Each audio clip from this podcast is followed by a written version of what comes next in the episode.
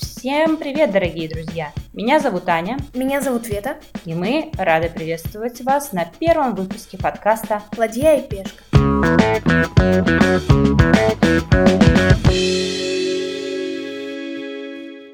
Так уж вышло, что мы записываем свой первый выпуск не где-нибудь, а в самом Египте, город Хургада. Хургада! Ну да, кто-то называет Хургада, кто-то называет Хургада. В общем, будем разбираться, как правильно э, и откуда это название произошло. Мы приехали в Хургаду всего на неделю, на осенние каникулы. И неделя это достаточно мало, но мы постарались как можно больше узнать о городе, в который приехали. Мы постарались найти несколько интересных фактов. Э, какие-то факты были интересны мне, какие-то факты интересны Вете. В общем, делимся, обсуждаем. Погнали! Когда-то, давным-давно, жили бедуины клана Аль-Аббади, бедуины, которые всегда кочевали вдоль побережья Красного моря и недалеко от него. Они любили две стихии в равной степени – море и пустыню, и занимались рыбной ловлей. В том месте, где сейчас находится современная Хургада, на берегу моря, росла высокая одинокая пальма – Время от времени под ней собирались бедуины-рыбаки того самого клана, а потом и вовсе остались здесь жить. Назвали бедуины это место Эльгарда, высокое дерево. И жили они так долго, вдыхая горячий ветер пустыни, слушая шум прибоя, любуясь вечно синим небом и ловя рыбу в бирюзовом Красном море. Их однообразную жизнь иногда нарушали бедуины из другого клана – Аль-Маази. Эти бедуины живут глубоко в пустыне, кочуют по ней в поисках воды и не хотят другой жизни. Нарушали они покой Эльгарда, чтобы купить рыбы к свадебному столу и приобрести всякой другой снеди. Но наступали другие времена. Я правильно поняла из легенды, что вот это вот название оригинальное Хургады Эльгарда, да, там угу. получается, э, происходит от древнего какого-то арабского высокая пальма. Да там не пальма же. Ну, по крайней мере, Википедия так не считает. Там дерево, селитрянка называется. Ну, это кустообразное такое дерево с плодами какими-то. В легенде прозвучало именно, что это высокая пальма была. Ну, так, а Википедия думает по-другому. Я больше Википедии верю. Окей. Кстати, недавно прочитала, что до 1908 года э, вся Хургада в целом представляла собой шесть простых хижин из верблюжьих шкур, а проживавшие здесь люди торговали сушеной рыбой. Так что Хургаде тут вообще нет ни античных храмов, там всяких ни древних пирамид. Ну, то есть, получается, история Хургады насчитывает около ста лет. Ну, плюс-минус, там, сколько там, 20, да? В масштабах истории это вообще, можно сказать, ни о чем. И, получается, в России строился Советский Союз, а в Африке строилась Хургада. Кстати, вот этот главный архитектурный памятник, который э, в Хургаде, мечеть. Альмина. Аль... Ну, да, на, на набережной. Это что же новострой какой-то, какого она года? 1900 тоже какого-то. А, ну да, 1968. Угу. То есть получается, что это прям вот прям свеженькое присвеженькое. Ну как свеженькое? Ну свеженькое. Ну мы в космос там людей запускали, а египтяне строили вот эту мечеть. Я считаю, тут будет уместно перейти к следующему факту о том, что главной достопримечательностью Хургаде является морская жизнь со множеством коралловых и красочных рыб, которые находятся очень близко к берегу. В Хургаде одни из лучших кораллов в мире. Если тебе нравится заниматься дайвингом, то Хургада – это то место, которое тебя заинтересует. Сегодня Хургада является мировым центром для морских видов спорта, таких как дайвинг, подводное плавание, парусный спорт, виндсерфинг и глубоководная рыбалка.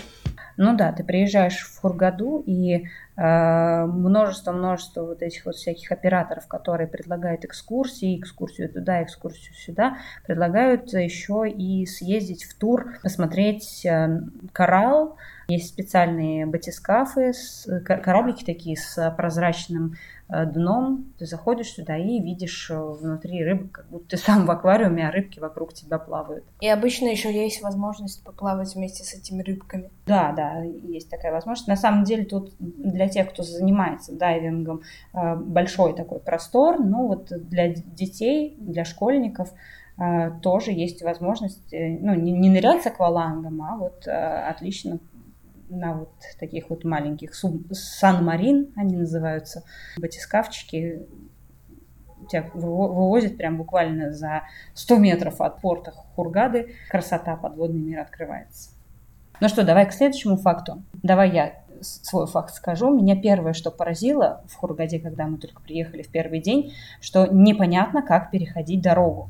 И вот я э, стала гуглить, смотреть, как переходить дорогу, и оказывается, Хургаде официально отсутствуют правила дорожного движения. Вместо этого каждые 100 метров расположены лежащие полицейские по 40 сантиметров в высоту. Местных это не смущает. Между двумя полицейскими они успевают как раз разогнаться и затормозить. Интересно, как это? Заметила, что местные жители, мужчины, да в целом и не только мужчины, я замечала и женщин с детьми, они просто идут, подъезжает машина, а они спокойненько так себе идут. Ну, через дорогу. Да. Это прям, прям для меня это что-то странное. Типа, например, если просто перебегать там дорогу э, и переходить ее где-то без, без перехода, то в целом ну, для меня это более-менее нормально, более-менее понятно. Но вот так, нет. На самом деле вообще непонятно. А, здесь напрочь отсутствуют светофоры. Мы вот э, сколько... Нет, не отсутствуют. Они отсутствуют. Я увидела один единственный, Я и то, увидела... по-моему, никто ни, на него не смотрел. Я увидела уже три, между прочим. Целых три на весь город. Вот. Э, и когда ты переходишь э, через пешеходный переход, машины не останавливаются, когда человек переходит дорогу. Неправда.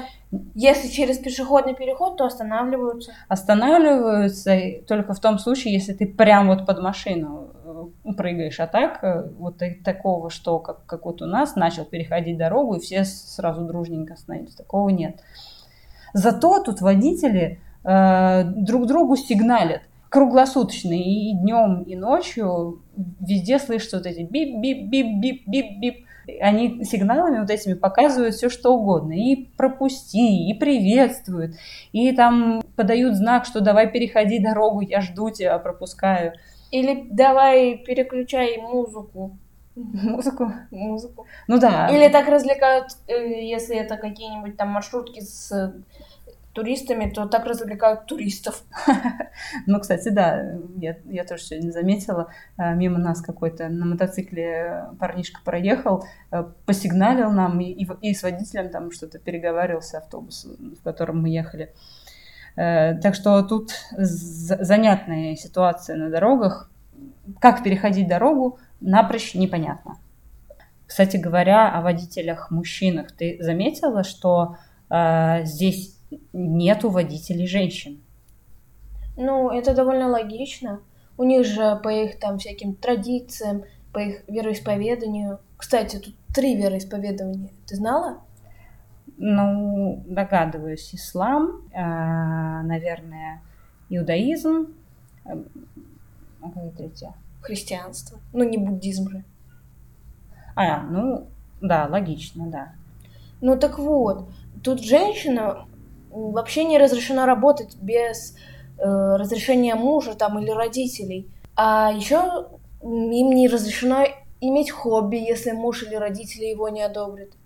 И тут еще не разрешено женщинам в целом очень много чего. Например, они не могут обратиться в суд, не могут там путешествовать без сопровождения я тоже обратила внимание, что в отелях, ну, те работы, которые обыч, обычно женщины выполняют, э, здесь выполняют, наоборот, мужчины. Э, мужчины горничные, мужчины официантки, мужчины на ресепшене. Мужчины официантки. Официанты. Да, официанты. Ну, официанты это ну, нормально в Турции, в общем-то, тоже так, например. А вот горничные обычно ну, женщины. Здесь нет, здесь мужчины. Так тут даже на семейных праздниках всех гостей обслуживают мужчина. Единственная забота женщины – это дети и семья. Ну, если до замужества, то женщина еще имеет право работать, там ходить по банкам всяким одна. Вот, например, я видела достаточно много девушек, ну, явно молодых, незамужних, которые там где-то стояли у банкомата, э, в магазине, кто, где, кто-то где-то работает. Ну, наверное, это зависит от традиции семьи, как ты правильно говоришь, что ну, если мужчина разрешает женщине своей работать, то вот, идут работать. Ну, я так думаю, что это в основном не особенно квалифицированные какие-то э, сотрудники. Хотя, как знать, мы так глубоко не копали. Давай к следующему факту про чаевые. Вот мне очень интересно узнать по поводу чаевых. В Турции, например, чаевые приняты и приветствуются, а в Египте как? Известен факт, что в Египте не слишком развита традиция чаевых. Например, местное население, отдыхая в том же отеле или идя в тот же ресторан, что и ты, совсем не поторопится оставить персоналу на чай. Но так как зарплаты у персонала очень маленькие, иногда даже просто смешные по нашим меркам, всего 1-2 доллара в день, сотрудники отеля очень ждут, что иностранные туристы хотя бы иногда все-таки будут давать им чаевые. Поэтому за время своего отдыха чисто из человеческих соображений стоит оставить 5-10 долларов на чаевые. 5-10 долларов на чаевые это вполне приемлемо. Мы а, обычно в ресторане в России такие чаевые оставляем, а за все время пребывания э, вот мне интересно, как они относятся к маленьким чаевым. Вот, например, э, ну, ты помнишь, да, что во Франции, э, наоборот, если ты оставляешь там монетки чаевыми, то это даже как оскорбление выглядит. Или в, в странах Азии, например. Да, а, да, а, я а... помню, как я во Франции хотела оставить чаевые монетками. Да, есть вот в некоторых странах такой э, пунктик, что э, если ты маленькие чаевые оставляешь, то это как, как, как оскорбление, как будто ты ругаешь, наоборот, человека, а не поощрить его хочешь. Вот, вот по поводу размера чаевых, ну, я, я теперь поняла, что надо где-то за все время пребывания 5 э, долларов оставить. Да, мне кажется, они будут рады даже 50 центов, при том, что 1-2 доллара в день. Но э, тут есть небольшое несоответствие, когда ты вот на базаре с кем-нибудь торгуешься, они цел, цены заламывают космические. Например, как какой-нибудь папирус, который на самом деле стоит 1 доллар, они вот назначают цену 10 долларов. И торгуешься, торгуешься, торгуешься, и в итоге покупаешь за 5 долларов. В то время как ты на, чай человек, который тебя тут с утра до ночи обслуживает, оставляешь в этот же момент 1 доллар, но это странно.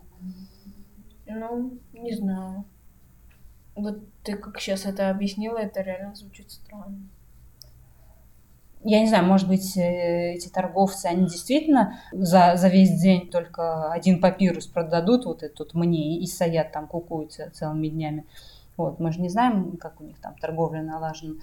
А, а в отеле как раз наоборот, может быть, у них тут 10 э, человек, ну, 10 номеров они обслуживают, и каждый им по доллару э, сунет. Ну, может, оно то на то и выходит. Но для меня вот это вот э, странно, что я э, случайному человеку на улице, который мне бумажку какую-то втюхал, которая мне, в общем-то, и не нужна э, была, может быть, я даю ему там 5 долларов, а человек, который там, за мной тарелки моет и там постельное белье меняет, в общем, есть.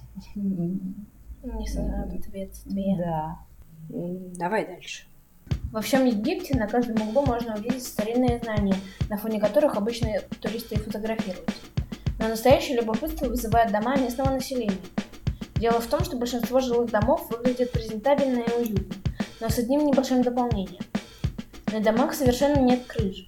Точнее, есть укрытие от ветхого дождя или палящего солнца, но капитальных крыш нет. Оказывается, что таким образом простые египтяне уклоняются от налогов, так как здание без крыши считается недостроенным и налогом не облагается.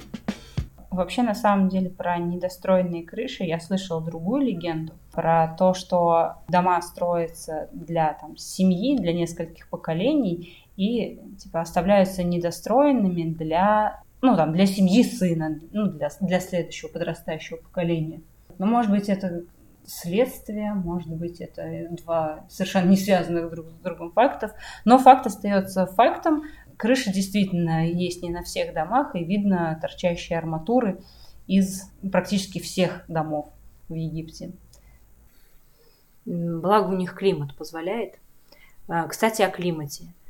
В Питере сейчас холодно, уже почти зима, уже как раз за день до нашего вылета.